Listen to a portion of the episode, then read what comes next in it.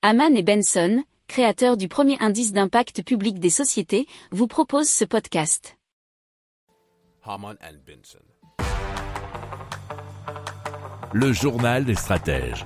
Alors des chercheurs de l'Institut de technologie de Karlsruhe, le KIT, ainsi que des experts canadiens ont créé des photoréacteurs à bas coût capables de produire de l'hydrogène ou de l'eau potable directement dans les parcs solaires ou depuis le toit. Alors ce processus consiste à profiter des réactions chimiques qui ont lieu lors du contact de la lumière solaire avec un matériau. Alors les chercheurs du KIT ont réussi à identifier plusieurs matériaux photocatalytiques qui absorbent les photons pour donc en tirer de l'énergie. Alors grâce à une nouvelle conception, les chercheurs ont développé des réacteurs moins chers et efficaces, plus adaptés à une production de masse.